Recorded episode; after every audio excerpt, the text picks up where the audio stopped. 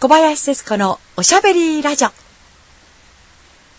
さて、リングリングホールの7月の催し物、お聞きになりませんか？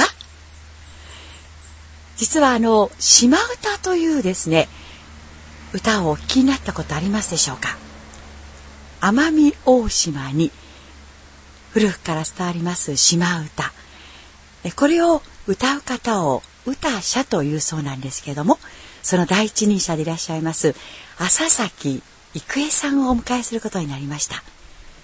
もちろんもうこの方はですね、NHK の放送にも出てらっしゃいますし、もう各地で、あの、大変評判の方なんですけども、この方の一つの夢が、信州で、それも小さな小さなマイクなしのですね、マイクの必要のないホールで自分が歌ってみたいっていうのが、えー、年来のその夢というか希望だったんだそうです。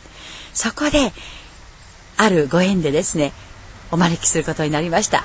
ぜひあのお引きください。正直言って私も、あ、バスが通ってきますね。これはもう夕方のバスですので、明日山を登りられる方のバスかな。少し数人乗ってらっしゃいました。明日きっといい天気なので、多分八ヶ岳のアメリカ岳登られる方でしょう。さあ、話は戻りますけども、そんなことでですね、あの、私も実は正直聞いたことがないんです。えー、生ではもちろん、あの、初めての経験ですけども、多分言葉も理解できないのではないかなっていうふうにも思っています。でもきっとですね、浅崎さんがいろいろ解説を交えながら素敵なトークと一緒にですね、曲をお送りいただけるのではないかと思います。ぜひお越しくださいね。お待ちしております。新州森の中で聞く奄美大島の島唄。